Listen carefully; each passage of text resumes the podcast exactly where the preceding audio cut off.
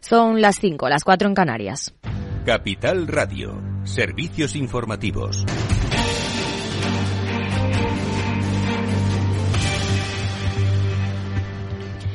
El Gobierno da luz verde a la subida del salario mínimo interprofesional hasta los 1.080 euros en 14 pagas, con efecto retroactivo desde enero, de lo que se beneficiarán unos 2 millones y medio de trabajadores. Con esta subida del 8%, el Ejecutivo da por cumplido su compromiso de elevar esta renta hasta el 60% del salario medio. Para la ministra de Trabajo, Yolanda Díaz, este alza sitúa a España en la vanguardia de la defensa de los derechos laborales. La medida cuenta con la oposición de la patronal a la que Sánchez ha pedido coherencia y responsabilidad, mientras que Yolanda Díaz ha pedido que vuelva a la mesa de negociación para una subida salarial.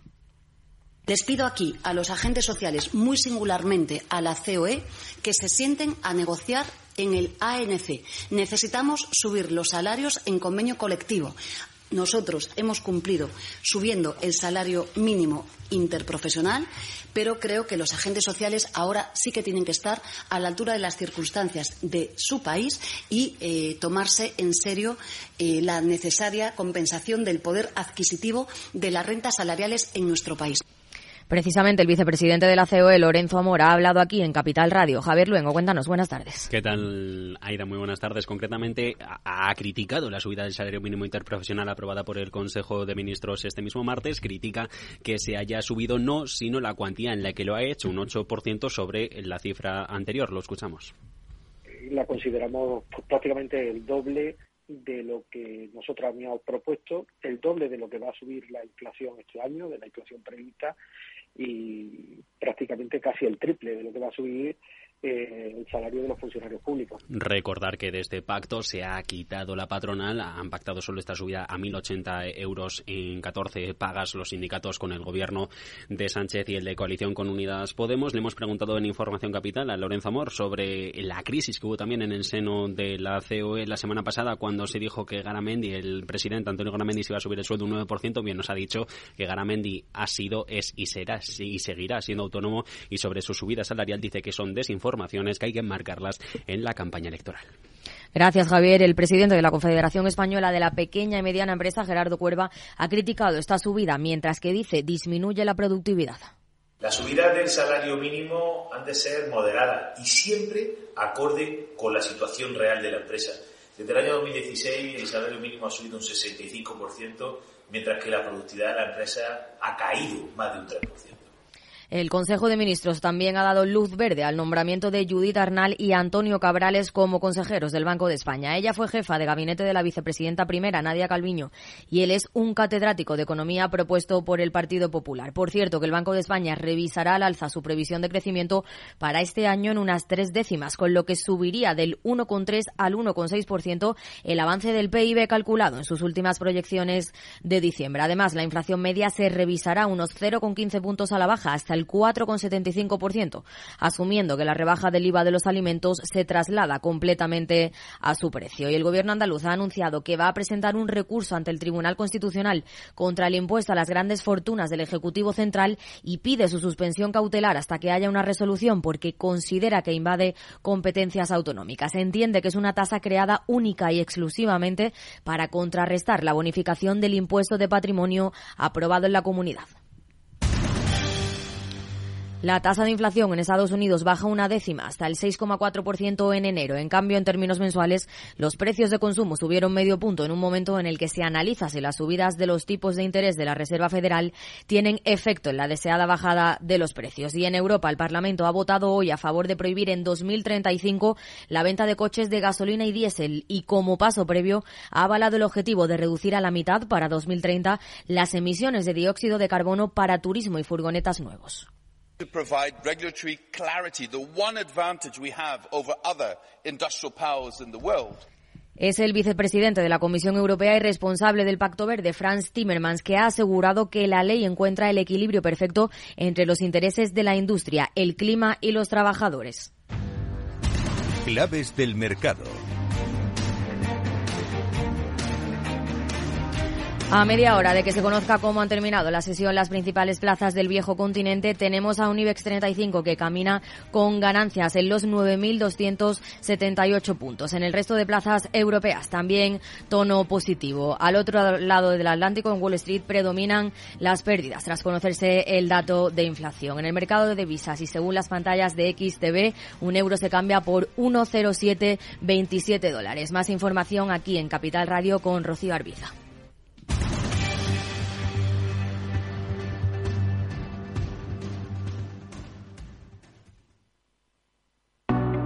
¿Busca un broker de confianza? Con CMC Markets obtendrá acceso a más de 12.000 mercados a nivel mundial, estando siempre respaldado por nuestro equipo local. Opere en CFDs sobre el DAX, Dow Jones, IBEX, oro o acciones con un broker regulado supervisado por la CNMV. Opere con el mejor. Pruébelo sin compromiso con una cuenta demo. Entre en cmcmarkets.es o llame al 911 140 700. CMC Markets, más de 30 años al servicio de los inversores. Los CFD son instrumentos complejos y están asociados a un riesgo elevado de perder dinero rápidamente debido al apalancamiento. El 77% de las cuentas de inversores minoristas pierden dinero en la comercialización con CFDs con este proveedor. Debe considerar si comprende el funcionamiento de los CFDs y si puede permitirse asumir un riesgo elevado de perder su dinero. Moto. Curvas. Todo sobre ruedas. Es muy simple asegurarse con el Betia. Simple, claro, el Betia. Mercado Abierto con Rocío Arbiza. Seis minutos pasan ya de las cinco en punto de la tarde, de las cuatro si nos están escuchando desde Canarias. Es una jornada marcada por ese dato de IPC que hemos conocido al otro lado del Atlántico, en Estados Unidos, y que ha movido a los mercados. Está plano el cruce, el cambio entre el euro dólar a esta hora de la tarde en 1,0725 unidades. Eh, tenemos en el mercado de renta variable tono negativo generalizado en los índices estadounidenses, caídas eh, del Dow Jones del entorno del medio punto porcentual, mientras aquí en Europa, en el viejo continente, de momento la mayoría de índices logran mantenerse en el terreno positivo, en el terreno de las alzas, aunque el IBEX suma ahora un más discreto 0,65% y se aleja de esos 9.300 puntos. Redrive, el renting de usados de ALD Automotive, patrocina este espacio. Entra en aldautomotive.es y descubre todas las ventajas. Pendientes del mercado de renta variable, también del mercado de renta fija y pendientes de la macro. El concepto del que les vamos a hablar en los próximos minutos está empezando a colar en la jerga de los economistas. La situación que atraviesa la economía no se identifica con una crisis o recesión en términos absolutos. Algunos expertos consideran que estamos asistiendo a una recesión móvil, un término desconocido para muchos y que abordamos en los próximos próximos minutos con Selena Niezbala. We were good, kind of dream that can't be sold. We were right till we weren't, built a home and watched it burn.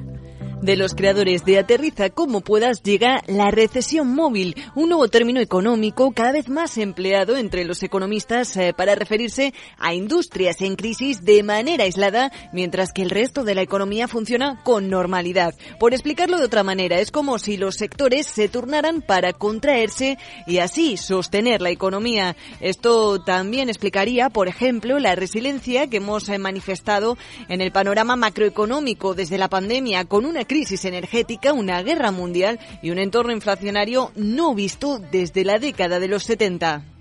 Y es una forma también de prestar atención en los mercados financieros a esa evolución, a ese efecto de ese crecimiento más bajo durante tiempo largo, en la medida en que puede ser más atractivo o más disuasorio para invertir en determinadas empresas Escuchábamos a Carlos Balado, profesor de OBS Business School y director de Eurocofin. La recesión móvil también nos invitaría a la compra de acciones de empresas que ya hayan pasado por este proceso.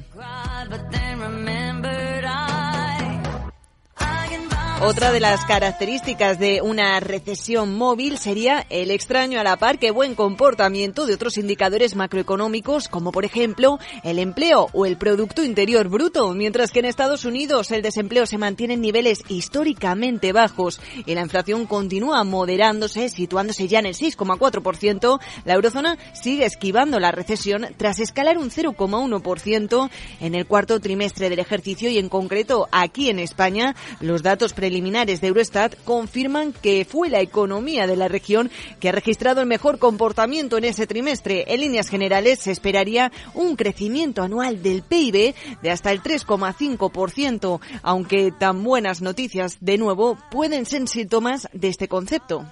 Es una forma de denominar a un crecimiento muy bajo durante un tiempo prolongado.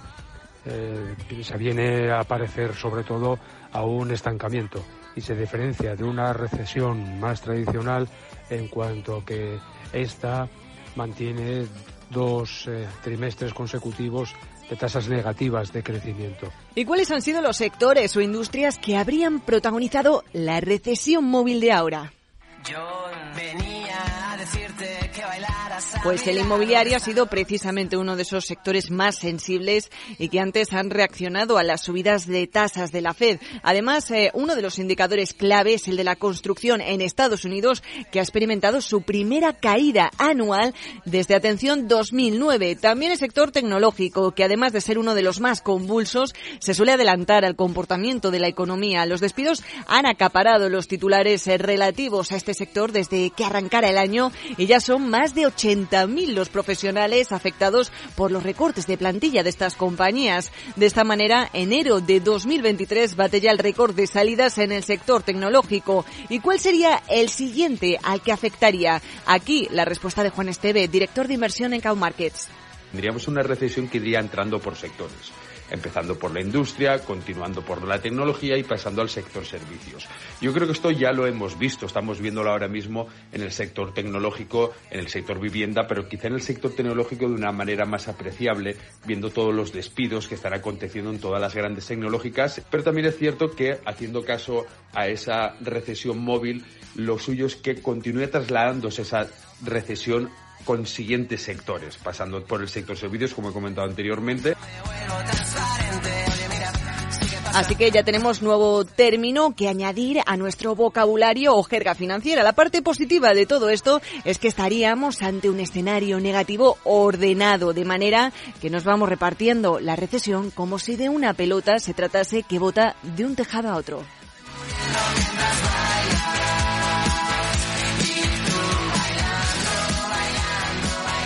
Redrive, el renting de usados de ALD Automotive, ha patrocinado este espacio. Entra en aldautomotive.es y descubre todas las ventajas. Mercado Abierto con Rocío Arbiza. Cambiamos de asunto, vamos más allá de la recesión móvil. ¿Dónde ponemos el foco esta tarde, Javier Luengo? Pues si te parece, Rocío, lo que hacemos es poner el foco este 14 de febrero en las cotizadas de la pasión.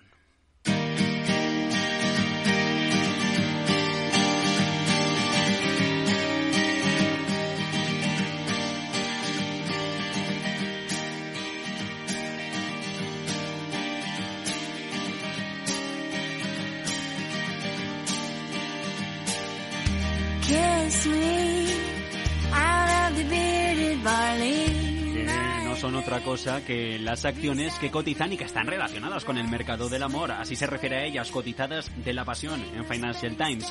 Pues bien, estas no se escapan de los despidos, lo hemos contado en Mercado Abierto, de las debacles en bolsa que han vivido las tecnológicas el sector en el último año. Match, la matriz de Tinder, una de las aplicaciones más famosas en esto de las citas, ha perdido 6 de cada 10 dólares de cotización en menos de un año. Estos son casi 40.000 millones de capitalización. Y anuncia despidos pese a mejorar beneficios. Bumble, la que cada vez utilizan más mujeres y de hecho está ganando adeptos, ha superado en descargas a la reina del nicho, a Tinder. Pues bien, esta, a pesar de ganar, ha cedido en el mercado, pero mucho menos, eso sí, Rocío, sobre los 13 puntos porcentuales. Y Grinder, la app de citas para homosexuales, valorada en 2.100 millones de dólares, que se estrenaba en los mercados en noviembre a través de la fusión con una SPAC, celebraba su puesta de largo con una subida del 60%, aunque si miramos a la histórica, el recorte supera el 40%.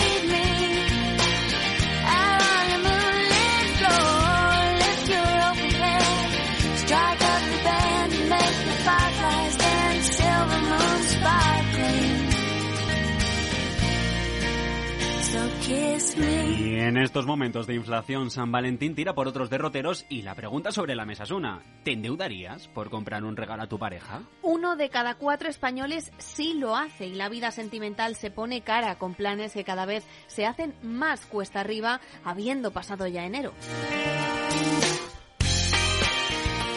Tres de cada diez personas que ustedes estén ahora viendo en el metro, por la calle o sentados en el autobús reconoce que la subida de precios afectado a su vida en pareja, pero al igual que al campo dicen que no se le puede poner puertas, podemos ponerle precio al amor. De media, esta vez nos vamos a gastar menos de 50 euros y un 27% regalaremos chocolates. Por lo menos que la alegría nos la dé el dulce, aunque nos la quite el bolsillo.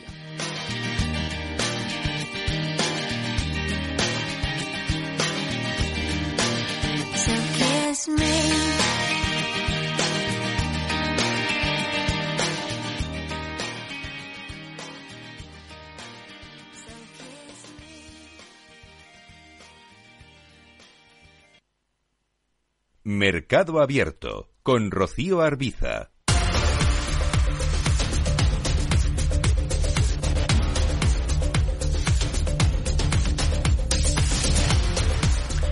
Es momento de saludar en Mercado Abierto a Olivia Álvarez, analista de AFI. Olivia, ¿qué tal? Muy buenas tardes.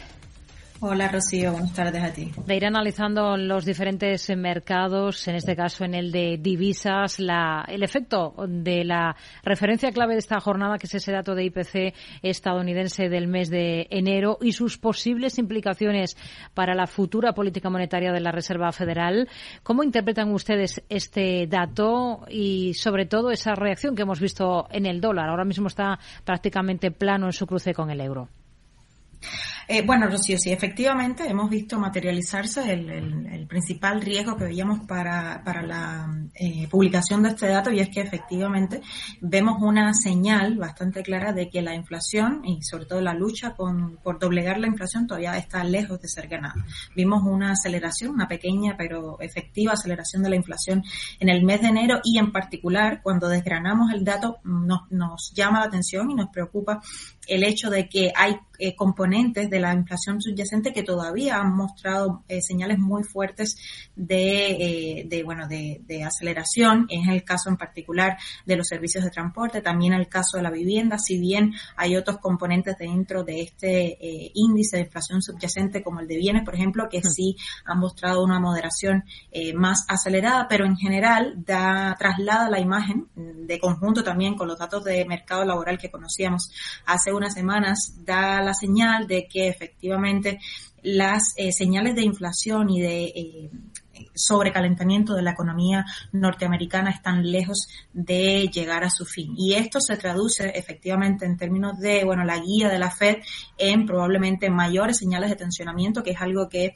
hasta finales del mes de enero el mercado de alguna manera estuvo mostrando eh, cierta complacencia, ¿no? Yo creo que efectivamente la reacción del mercado es muy eh, consecuente con esta repreciación de las expectativas de inflación y probablemente también con ajuste de expectativas en en torno a lo que podría ser una senda algo más tensionadora de la Fed, ya sea con subidas eh, más eh, elevadas de lo que está anticipando el mercado o también con una duración más larga del ciclo de tensionamiento de la Fed. El dólar efectivamente ha reaccionado eh, ligeramente al alza, a tono con, bueno, con, con, con el resultado del dato y en perspectiva creemos que todo este balance de riesgos alcistas a la inflación y de riesgos a una Fed más tensionadora de lo que el mercado hasta hace muy poco estaba descontando, hmm. pues puede inyectarle un impulso también alcista al dólar, al menos en los próximos meses. Aquí en Europa hemos tenido datos también, el del PIB del cuarto trimestre, el crecimiento ha sido de apenas una décima frente a las tres del tercer trimestre, pero se evita esa recesión. A partir de ahora, ¿ustedes hasta qué punto son optimistas, se lo permiten ser optimistas con respecto al crecimiento en Europa? Bueno, Rocío, efectivamente esto, estos datos ya los veníamos anticipando y hace eh, varias semanas ya conocíamos o al menos esperábamos que eh, Europa eh, evitara, había estado evitando justamente por un mejor comportamiento en la última parte del, del año anterior, había estado evitando ese escenario de recesión que inicialmente se había temido. ¿no? Efectivamente, esto nos pone delante de un panorama algo más positivo, algo más favorable, pero no necesariamente más optimista. Yo creo que la clave principal que sí que se puede extraer de esto es que hay un mejor, eh, una mejor base para eh, que el Banco Central Europeo pueda ejercer también su, eh, su su acometido en, en, doblegar la inflación en la zona en la zona euro que por otra parte sí que ha mostrado una mucho más eh, elevada resistencia a la baja, ¿no? Y esto es justamente lo que nos preocupa en la zona euro, que al ritmo de un tensionamiento que en algún momento puede empezar a, deteriorar eh, más agresivamente el ciclo económico, mm, mm, pues los, las señales de inflación y especialmente del mercado laboral todavía no muestren suficientes eh, señales de, bueno, de moderación, ¿no? Hmm.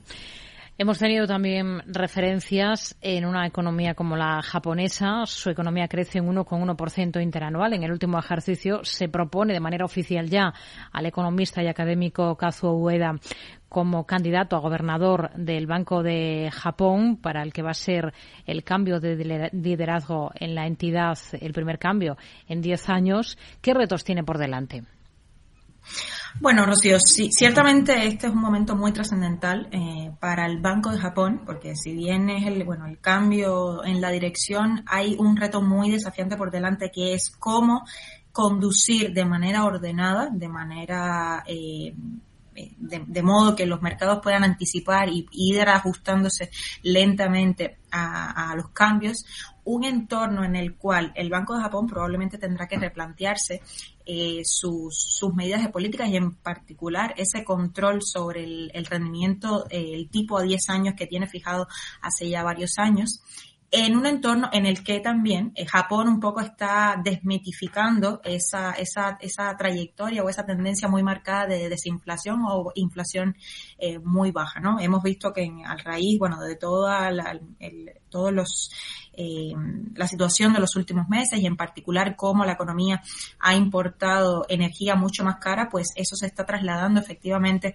a un mayor nivel de inflación y sobrecalentamiento de la economía japonesa que en algún punto pareciera no ser consistente, no ser coherente con esa política ultra acomodaticia que hasta el día de hoy sí que mantiene el Banco de Japón. Y en ese entorno, pues más allá de las implicaciones eh, domésticas, internas que pueda tener ese cambio, ese giro en la guía de política monetaria, nos eh, preocupa o llama la atención, yo creo, más de manera más significativa todas las ramificaciones que eso pudiera tener a nivel de mercados globales. ¿no? Recordar que Japón es justamente gracias a bueno, eso, esa política de control de la curva es uno de los principales exportadores netos de capital al mundo y un cambio, digamos, en esa guía de política podría significar efectivamente un mm. movimiento de capitales a escala global muy significativo que podría desequilibrar un poco eh, a los mercados eh, al modo que funcionan hoy. Yo creo que el principal reto para el nuevo gobernador va a ser poner eh, la política monetaria en función de las nuevas condiciones de la economía doméstica japonesa al mismo tiempo que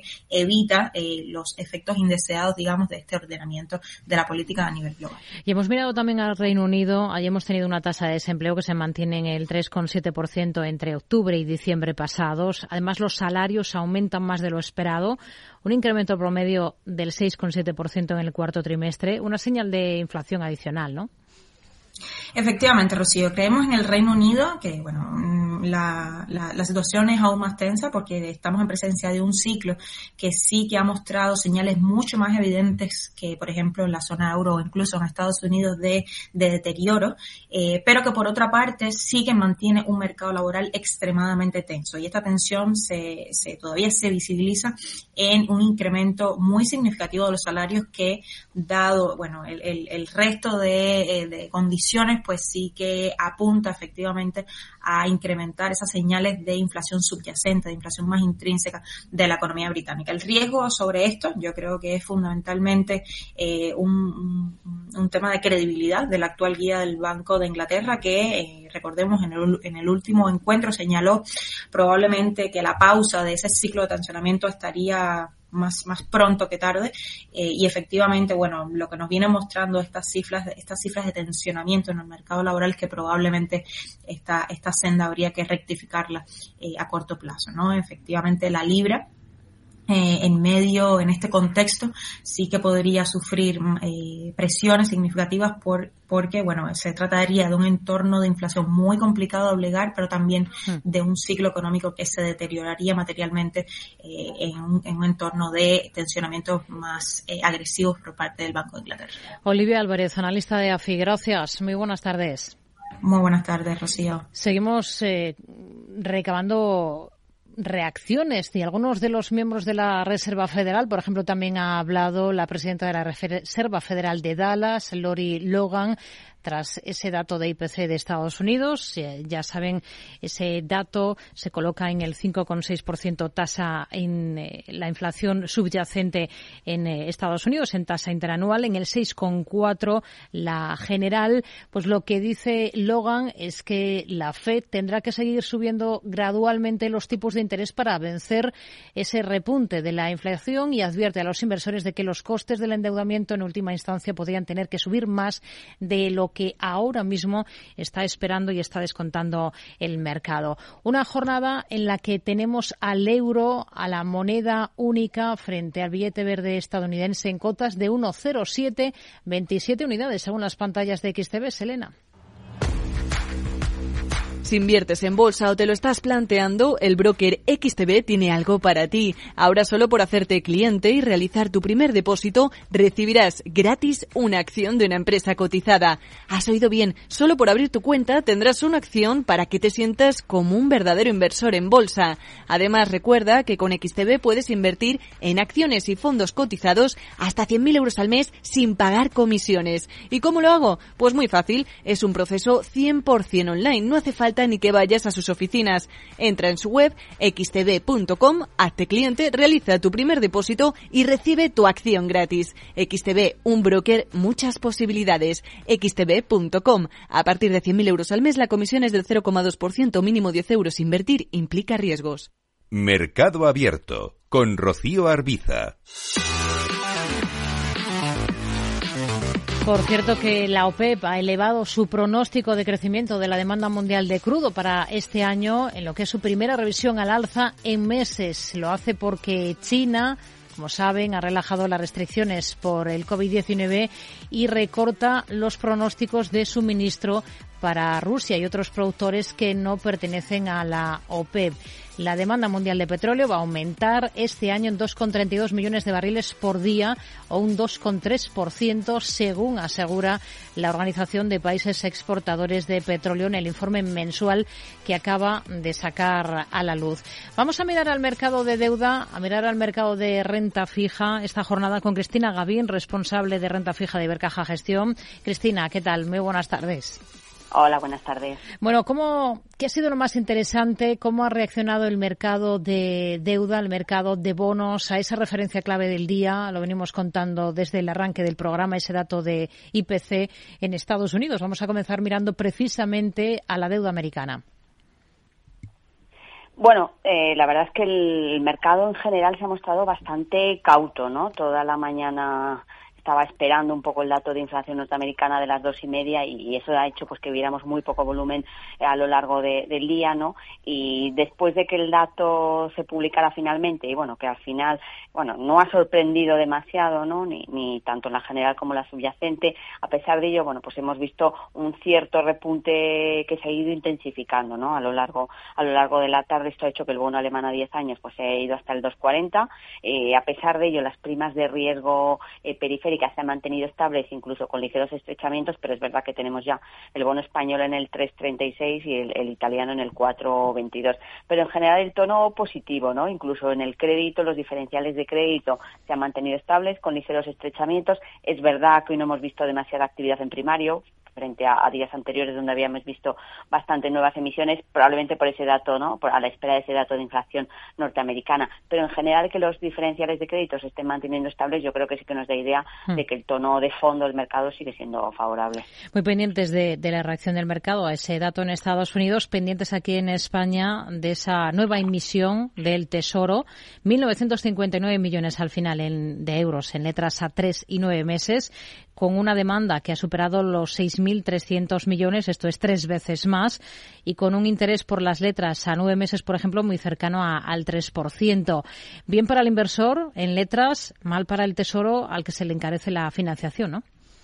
Bueno, sí, es verdad que, se está encareciendo la financiación para el Tesoro, pero yo creo que está bastante descontado, ¿no? De hecho, como hemos comentado, yo creo que en alguna otra ocasión a lo largo de los últimos años el Tesoro ha ido financiándose a muy largo plazo, eh, pues para tratar de que este coste de la emisión, bueno, pues no se le eleve demasiado, ¿no? El coste de la deuda emitida sí que está elevándose de forma importante, pero el coste del saldo, del saldo vivo de, deuda, pues se está manteniendo bastante controlado, ¿no? En general, eh, la, la subasta, como dices, ha ido muy bien por mucha demanda ¿no? por parte de los inversores de perfil más conservador y es esperar que esta tendencia se mantenga de cara a las próximas a las próximas subastas no solamente en España sino en general estamos viendo una importante demanda en todo lo que es el papel monetario eh, soberano a corto plazo pero creo que es algo que está bastante descontado por, por los emisores ¿no? que son conscientes que en este entorno de tipos al alza por los costes de financiación inevitablemente se les van a se les van a elevar ¿no? y de ahí también la importancia o el interés que muestran también todos los inversores y, los, y los gobiernos ¿no? a la hora de, los mensajes del Banco Central Europeo, ¿no? cuyo mensaje más o menos tensionador pues puede hacer que esos costes de financiación se mantengan elevados ¿no? y, eso es lo que puede marcar un poco también pues el, nivel de endeudamiento de los países de cara, de cara a este año 2023. ¿Mejor deuda española ahora o se fijarían más en deuda a corto plazo de otros países europeos?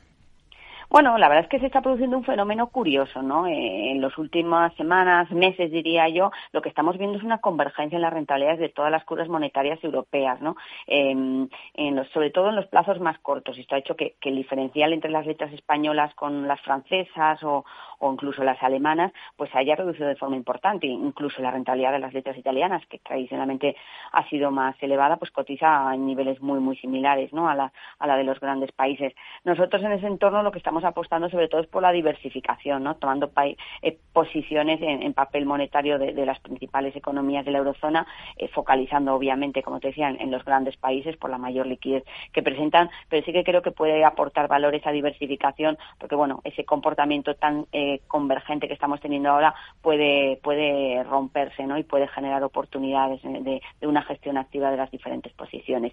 En el largo plazo sí que ya esta, esta convergencia que te comentaba en los monetarios ya no se da tanto, ¿no? Y ahí sí que se aprecia una mayor divergencia entre la rentabilidad que ofrecen pues la deuda periférica, sobre todo la italiana y en menor medida la española, frente a países más core como, como Alemania, donde el diferencial sí que está eh, claramente más, más amplio.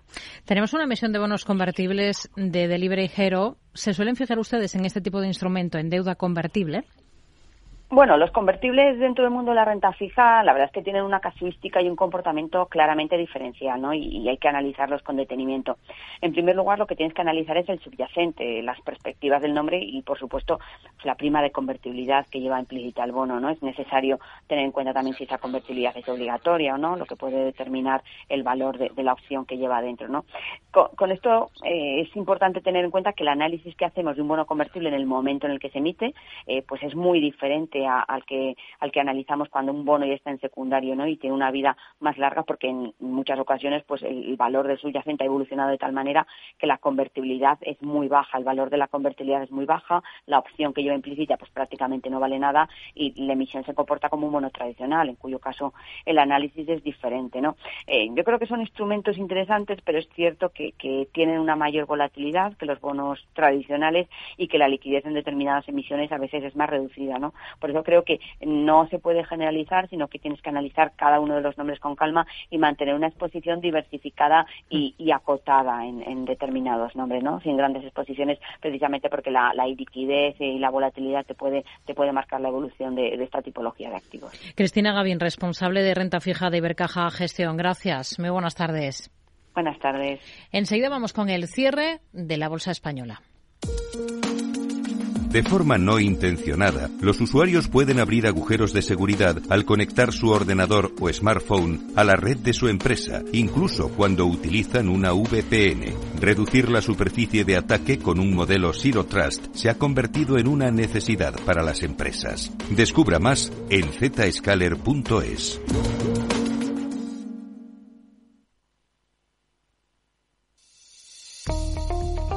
Desde hace más de 75 años nos preocupamos por todo lo que tiene valor en tu vida. Ahora, en Caser Asesores Financieros, también cuidamos de tus intereses. Te ofrecemos un asesoramiento diferencial e independiente para que alcances tus objetivos de inversión. Caser Asesores Financieros, seguros de tu inversión. Contacta con nosotros en info arroba caserasesoresfinancieros.es o en el 91 762 3442.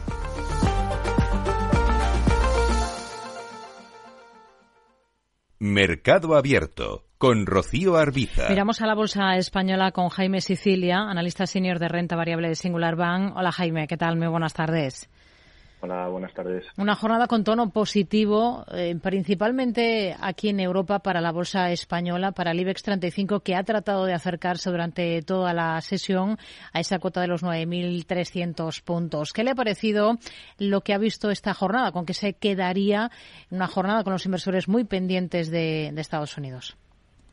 Sí, eh, pues como comentas, lo más destacado ha sido el dato de inflación de Estados Unidos bueno, el IPC ha registrado un repunte del 6,5% interanual, por debajo del 6,6 de diciembre, pero que estaba 0,3 puntos porcentuales por encima de las expectativas.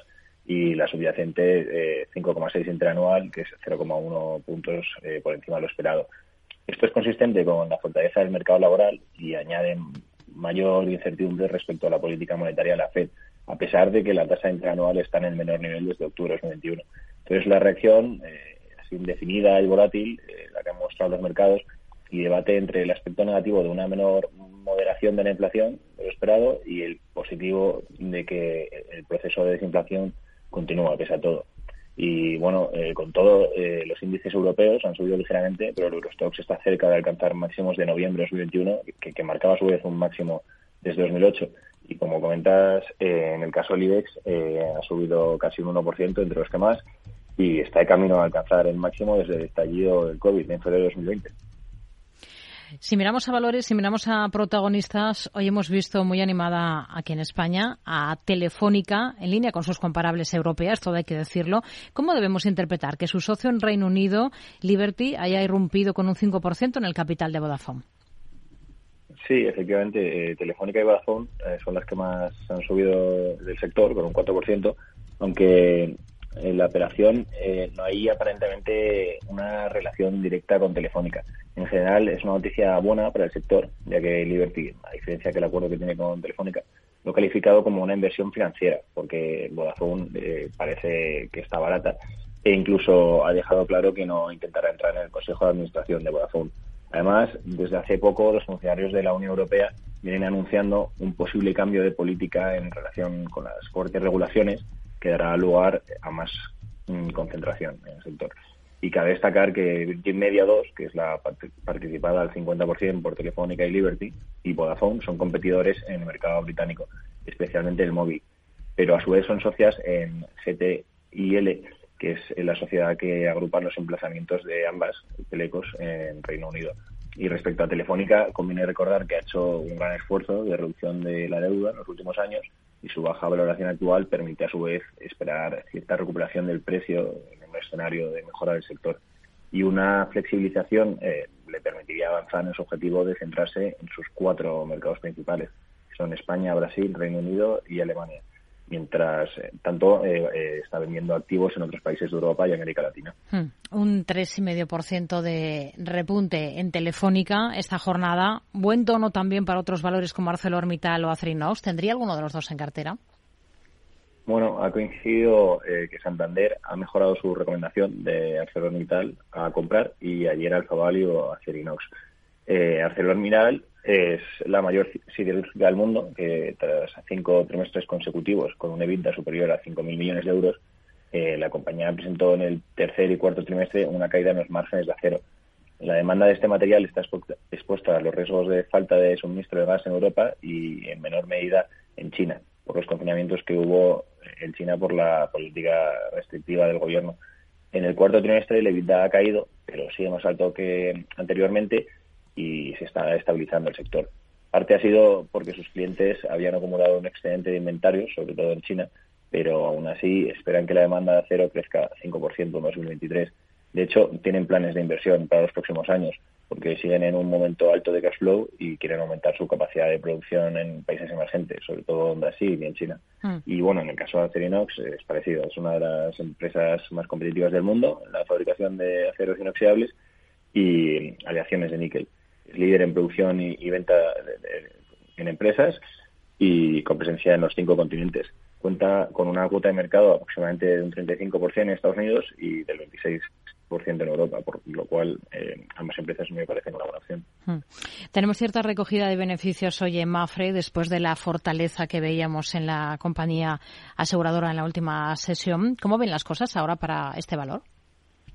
Sí, eh, Mafre eh, ayer subió un 5% y corregía un poco. Esto eh, vino después de que la casa de análisis ODO reiterase su recomendación de compra, señalando el sólido resultado en el año y elevando sus estimaciones de beneficio neto un 2% de media para 2023 o 2024. Y Mafre, bueno, tiene actividades de seguros y reaseguros en todo el mundo, destinadas a particulares y empresas, y el 78% de las primas eh, son de no vida, el resto de vida, y reseguro es básicamente no vida y a nivel global. Entonces, los seguros representan alrededor del 75% de las ventas y Mafre eh, la aseguradora, un 20%. En 2022 eh, reportó un sólido crecimiento de 12% en no vida y de 6,4% en vida, que se está recuperando tras la disminución eh, de la mortalidad por COVID-19. Ya bueno, al ser una entidad financiera, se beneficia de la subida de tipos y entre las cotizadas españolas, eh, catalana y línea directa, es la única completamente integrada, la más grande y la que consideramos que presenta la mejor oportunidad de inversión. ¿Qué, espera mañana de los resultados de Naturgy? Naturgy opera en los sectores eléctrico y gasístico. La mitad de sus ventas son en España y también eh, está presente en Latinoamérica y en algún país cercano como Francia. Mm, su plan estratégico 2025 pone su foco en renovables y redes, eh, en geografías y en marcos regulatorios estables. Específicamente eh, en gas renovable e hidrógeno. Bueno, pues las estimaciones del consenso vaticinan un 2022 muy por encima de 2021, con mejoras eh, desde las ventas hasta los beneficios de entre 20 y 30%. Sin embargo, para 2023 se espera que decrezca en, torno al 5%. En cuanto al último trimestre de 2022, se estima que estos datos sean un 2% superiores, pero si mirásemos la evolución intertrimestral, los avances son del 50%. Por otro lado, hoy Naturgy y Enavas han presentado un proyecto de hidrógeno verde para alcanzar hasta 280 megavatios con una, inversión de 485 millones, donde el gobierno español afirma que el hidrógeno renovable es un elemento clave para afrontar el proceso de transición. Hmm. Hemos tenido también en el punto de mira hoy ya en el continuo a un valor como FCC porque ha ganado dos nuevos contratos ferroviarios en Rumanía por más de 800 millones de euros. ¿Les gusta la compañía ahora? Eh, sí, FCC es uno de los primeros eh, grupos de servicios públicos de referencia internacional eh, en un entorno actual impactado por el alza de los costes energéticos y de los precios de los materiales de construcción. Mm, Carlos Slim ha buscado una política de gasto más austera, de filosofía encaminada a la calidad y a la rentabilidad de sus proyectos y a la reducción de deuda. la compañía tiene una capitalización de 4.000 millones, pero con su entrada el free float ha pasado a ser solamente 8%. Los servicios de agua urbanos, que son servicios medioambientales, suponen casi la mitad del EBITDA, 47%, y luego tiene los segmentos de gestión del ciclo del agua, inmobiliario y construcción, que suman 9%. Hmm. Pues ese NFCC de construcción, que se ha adjudicado estos dos grandes contratos ferroviarios en Rumanía por 800 millones. Y bueno, por cierto, ayer eh, también salió la noticia de que FCC y ECM impulsarán Aqualia, especialidad en la gestión del ciclo integral del agua, donde el 51% pertenece a FCC, con un plan de negocio que incluye inversiones estimadas eh, cercanas a, mil millones de euros entre hmm. el 23 y el 2026.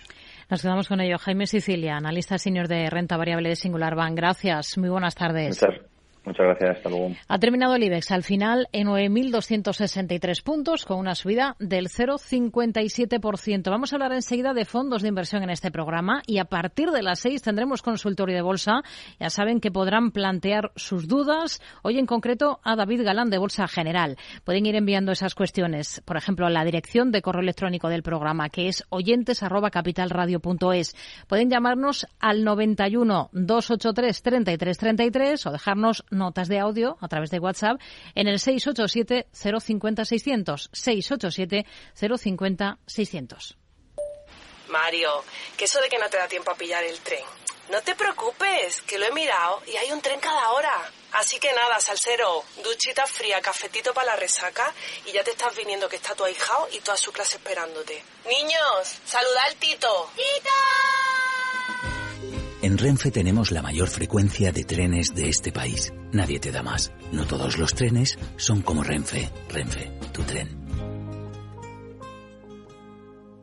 ¿Sabes cuál es el mejor dial para escuchar Capital Radio? Tu móvil. Ya tienes disponibles las versiones de iOS y Android de Capital Radio. Y si quieres escucharlas en tu coche, lo tienes muy fácil. Empareja el Bluetooth de tu coche con tu móvil o tableta, entra en la app de Capital Radio y ya lo tienes. Escucha Capital Radio en digital. Y si te preguntan qué escuchas, no lo dudes. Capital Radio.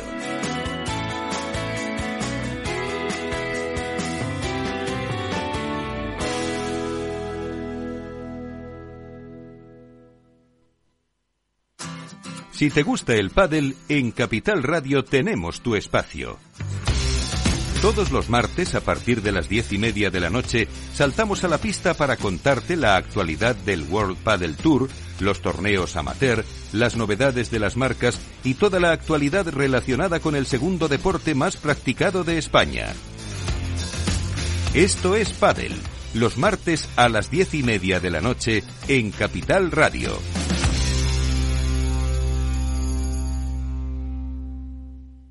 Mercado Abierto con Rocío Arbiza.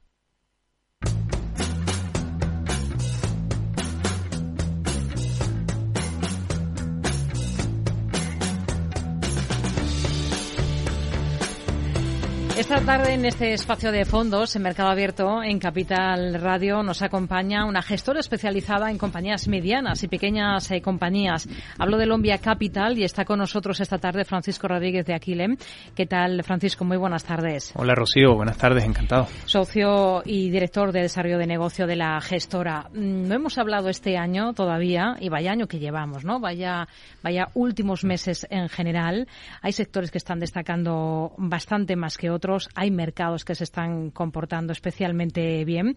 El segmento de pequeñas y medianas eh, compañías en general, ¿Cómo, ¿Cómo, lo está haciendo? ¿Se está apuntando al carro de esa recuperación de manera más clara, menos, igual? Mm, es un segmento muy, que no ha dejado de ser interesante, no obstante la caída del año pasado. ¿Y por qué? En, en una píldora muy breve te, te, te cuento cómo lo vemos nosotros. Es verdad que en el año llevamos rentabilidades entre el 10 y el 15%. Hay mucha volatilidad todavía porque el mercado eh, no está tranquilo mm, y no está tranquilo por factores externos, en realidad exógenos, donde eh, nuestros gestores y, la industria en general no tiene ningún tipo de control, ¿no? Movimientos de tipos de interés, inflación, conflicto armado entre Rusia y Ucrania, son cosas que nosotros, pues ahí es muy difícil tomar decisiones en base a eso. Y te lo digo porque a pesar del, del buen año que tenemos, nuestras compañías, incluso el año pasado, que en términos de precio, cotización, caían con fuerza, eh, lo están haciendo igual de bien. El año pasado eh, tuvimos crecimiento en márgenes por encima del 25%, crecimiento en ventas por encima del 20%. Este año es verdad que los resultados empresariales eh, tenderán, y eso ya el, mercado lo ha descontado según nosotros, tenderán a normalizarse en algunos casos o, o ligeramente a ser un poco menos eh, positivos y por eso evidentemente hay que ser selectivos. Lo hablábamos antes fuera de, de, micros, ¿no? Hay que ser, eh, es un año para ser selectivos. Nosotros creemos que es un momento clave para estar invertidos en calidad, nosotros somos especialistas en, medianas y pequeñas compañías europeas y en Europa hay también crecimiento. Entonces, si, si estás invertido en los modelos de negocio correctos, donde Europa juega un rol de liderazgo global desde hace muchas décadas en nichos de mercado donde puedes crecer de forma estructural, esas compañías están más sanas que nunca. Esas compañías siguen creciendo en ventas, en beneficios, en márgenes. Y las valoraciones, porque lo mm. que han subido las bolsas en este primer tramo del ejercicio eh, han sido eh, porcentajes bastante, bastante determinantes, acusados, ¿no? Sí, sí. mira, todo en relativo, o sea, yo creo que hay que ver las cosas en, en, absoluto muchas veces, ¿no? Porque mm, nuestras valoraciones, por ejemplo, si, si comparas las valoraciones con finales del 21, que en el 21 tuvimos un año, bueno, todos, récord de, de, de, crecimiento, récord de, ventas, ¿no? Fue un año espectacular para prácticamente todos los activos. Eh, la cartera estaba en 47 veces beneficios y a día de hoy esa misma cartera está en 24 veces beneficios. No quiero decir, nuestro equipo siempre lo explica bien, no quiere decir que estamos ante un entorno de, mm, de mínimos históricos ni en valoraciones históricamente bajas, no, estamos con valoraciones atractivas y normalizados en un ambiente de tipos de intereses normalizados también, y eso es clave, porque cuando tú calculabas una valoración con tipos negativos el año pasado o el, o el, o el durante el 21, era dificilísimo saber si esa valoración era correcta, porque, mm, porque el activo, la valoración se te va al infinito, es matemático. En cambio, hoy estás gestionando en un ambiente normalizado, en un ambiente donde estás con valoraciones atractivas, con algunas valoraciones normalizadas, con tipos de interés al 2, 3%, en donde ya tú sabes cuánto vale el activo porque tu tasa libre de riesgo, tu tasa de descuento en el modelo de valoración ya es positiva con lo cual es, es mucho más fácil gestionar así. Con lo cual, mm, nosotros en ese sentido vemos una ventana de oportunidad, no obstante la subida en cotizaciones este año, porque es verdad que la caída del año pasado fue muy importante y, todavía habíamos espacio para, para, el inversor que quiera posicionarse. Hmm. ¿Cómo se están comportando los fondos de Lombia Capital y qué es lo que esperan para este 2023? Porque el año es mucho más largo que este mes y medio que llevamos. Exacto, exacto. Esa es una buena acotación, efectivamente. Eh, el año es largo. Nosotros en, en, Lombia Capital, una de las cosas que nos caracteriza es que somos inversores de, de verdadero largo plazo. Entonces, eh, antes también lo comentábamos, hay posiciones en cartera, compañías en cartera que llevan 10, 11, 12 años con nosotros, ¿no? Entonces, eh, un año malo no determina en realidad eh, para nosotros mucha toma de decisiones. Evidentemente estamos encima de los modelos de negocio, encima de los equipos directivos y nosotros a día de hoy, Rocío, lo que te puedo decir es que tenemos una convicción de 100% sobre todos los modelos de negocio que tenemos en cartera.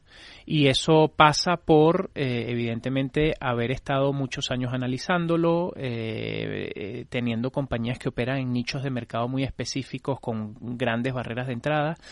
Con lo cual, bajando más a tu pregunta, nosotros el año 2023 creemos que puede ser un año muy positivo para ese inversor que tenga un horizonte temporal de medio largo plazo y que quiera invertir estructuralmente en los mejores modelos eh, de negocio de nuestra región que son capaces de crecer estructuralmente, son capaces de, internacionalizarse y de competir con otras regiones que históricamente crecen más, como pueden ser Estados Unidos o China. Estas son compañías muy globales, ¿no? Eso, eso yo creo que es clave. Hmm. Habla de ser muy selectivos. ¿Dónde están encontrando ustedes especialmente ahora, digamos, una ventana de, oportunidad entre esas compañías que han caído en el último ejercicio al compás Mm. muchas veces que el resto del mercado, pero sí, más bien por efecto contagio, no por causas, Sí. digamos, achacables a la propia compañía. Efectivamente, efectivamente, es así. Eh, mira, mm, el año pasado fue uno de los peores años en términos de, mm, de captación o, o inflows para la renta variable europea y nosotros hemos sido capaces de seguir creciendo. O sea, eso quiere decir que nuestro inversor sabe exactamente qué esperarse y cómo hacemos las cosas, ¿no? O sea, nuestro inversor está muy alineado con esa filosofía de medio y largo plazo. Em, eh, nosotros en ese sentido seguimos, digamos, eh, con una línea de acción muy clara. Eh, nosotros invertimos en esos modelos de negocio en Europa donde mm, operan en nichos de mercado donde Europa siempre ha jugado desde hace tres o cuatro décadas juega ese rol de liderazgo global que hablaba antes. ¿Cuáles son esos nichos de mercado donde nuestra cartera tiene un posicionamiento importante? Bueno, la tecnología médica, por ejemplo, la innovación digital, la industria 4.0 que incluye allí inteligencia artificial, incluye ciberseguridad, incluye automatización de la logística. Son, eh, son segmentos en donde nosotros vemos compañías, historias individuales espectaculares. Eh, te digo, mm, son compañías que compiten a pesar de que tengan capitalizaciones menores, 3.000, 4.000, 5.000 millones, compiten eh, con compañías estadounidenses, son compañías que tienen ya cuotas de mercado en Estados Unidos, en China, en Singapur, en Corea del Sur importantes. ¿Pero por qué? Porque claro, tú tienes un know-how muy específico en, unas, eh, en unos nichos de mercado donde nuestra sociedad demanda ese servicio, ese producto de forma estructural para las próximas décadas y eh, además puedes internacionalizarte muy rápido, ¿no? Es una consecuencia natural. Entonces son compañías, aquí pudiésemos estar dos horas en este programa si te cuento tres o cuatro nombres de compañías danesas, alemanas, eh, en el norte de Italia, francesas, que tienen más del 50% de sus ventas fuera de Europa, por ejemplo, ¿no? Y que operan en ese nicho de mercado muy específico de la tecnología médica, una compañía que opera, por ejemplo, las cataratas, tiene el, me- el mejor dispositivo a través de un láser refractivo que opera las cataratas en 10 segundos. En 10 segundos dejas de utilizar lentilla eh, si, si tu problema es la catarata, ¿no? Entonces, esa es una compañía alemana que tenemos en cartera hace nueve años. Y ¿Qué es? Car 6 Meditech, por ejemplo, ¿no? Eh, mm, eh, es una compañía espectacular y ese láser refractivo lo está utilizando para microcirugía cerebral. Entonces, esos son los modelos de negocio que tenemos en Europa. Evidentemente tienes que tener el tiempo, la dedicación para poder hacer los deberes y estar detrás de esta compañía muchos años. ¿Por qué solo pequeñas y medianas? Es decir, ¿no encuentran compañías de nicho, como nos dice, eh, con poder elevado de fijación de precios, compañías de calidad entre las grandes? No, sí hay, sí hay. Lo que pasa es que nosotros eh, eh, siempre nos han gustado las compañías de alto crecimiento. O sea, nosotros invertimos en, en, la, en la fase media de una compañía. Tú tienes eh, compañías que empiezan siendo startups, compañías que empiezan siendo com- compañías conceptos donde no tienes la estrategia todavía verificada. Nosotros es, ahí no entramos, ni tampoco entramos en la fase donde la compañía ya su ciclo está muy maduro, ¿no? Donde tienes mm, crecimientos en márgenes en ventas muy bajos. Nosotros entramos en la mitad, donde el, el modelo de negocio está comprobado, comprobado el equipo directivo, pero esa compañía sigue estando en, un, en una etapa de alto crecimiento. Eh, ahí es donde nos gusta estar, porque son compañías que están más ligadas con la innovación, con el I más D, con la digitalización, son cosas que entendemos bien y evidentemente es donde puedes agregar valor también, ¿no? Es, es, es, un mercado mucho más ineficiente, donde tienes menos información y donde si haces los deberes vas a ser capaz de generar un alfa mucho más consistente. A nivel gestora, ¿cuál es la evolución que están teniendo en términos de, de nivel de activos y qué objetivos se marcan a partir de ahora? Mira, es, es, buena pregunta. Nosotros eh, somos una gestora independiente, Rocío, que que en realidad nuestros objetivos eh, son, bueno, evidentemente queremos crecer, queremos consolidarnos. A día de hoy gestionamos eh, en torno a 350 millones de euros. Nuestro fondo más grande tiene 300 millones a día de hoy y, mm, y, nuestra idea, como es una verdadera visión de largo plazo, nuestra idea es estar en la industria durante los próximos, bueno, 30, 40, 50 años, ¿no? Ser una, una gestora de referencia cuando se hable de pequeñas y medianas compañías europeas. Entonces, lo que sí te puedo decir es que tenemos una capacidad máxima en las estrategias que hoy gestionamos y esa capacidad puede estar entre, entre 3.500, 3.600 millones de euros. Ese es un poco nuestro techo si nos quedásemos para los próximos años solo con estas estrategias. Pero Lombia Capital, y aquí aprovecho para decirlo, em, hemos lanzado una gestora donde todos mm, somos parte del capital de la compañía para que sea también una plataforma de crecimiento, donde podamos atraer talento, donde podamos crecer y donde podamos seguir ofreciendo estrategias de mucho valor añadido a nuestros inversores, con lo cual no nos vamos a quedar solo con esto. Hmm. Sostenibilidad. Em, estamos asistiendo a un proceso de degradación de muchos fondos que se habían catalogado como artículo 9 que es la máxima categoría de fondos de inversión responsable según la Comisión Europea, y están pasando, digamos, a un escalón más abajo a artículo 8, fondos también sostenibles, pero digamos con un poquito más laxos, ¿no? Sí. ¿Ustedes? nosotros hemos mantenido el artículo 9, el compromiso de nuestro equipo y no y no es algo que estemos desarrollando hace pocos años, esto es algo que lleva implícito en la filosofía de, gestión en nuestra casa desde hace, de, nuestro equipo, perdón, de hace 15 años que nuestro equipo está gestionando. Em, es algo que nos tomamos muy en serio y es algo que hemos estructurado los procesos para poder cumplir con una regulación que, que sí, que siempre eh, está yendo hacia mayores controles, mayor armonización de la información, que para nosotros eso es positivo para el inversor final. Y nosotros hemos pasado todos los filtros cualitativos y cuantitativos para poder mantenernos con la nota máxima, que es el artículo 9. Y eso no es fácil en una categoría, como te decía antes, mucho más ineficiente, donde necesitas hacer análisis mucho más profundos. ¿no? Nosotros los hacemos, nos tomamos el tiempo y lo mejor de todo, lo mejor de todo es que ese tiempo y ese análisis que está detrás de todos los criterios ESG que eh, aplican nuestras compañías aportan valor al inversor final. O sea, es un componente importante de la rentabilidad presente y futuro de eso, porque estás invirtiendo en compañías con impacto positivo, con cumplimiento de, de, de ODS, Objetivos de Desarrollo Sostenible, compañías con una visión de largo plazo a través de una sostenibilidad real. De modo que este tema ESG eh, está, digamos, de inicio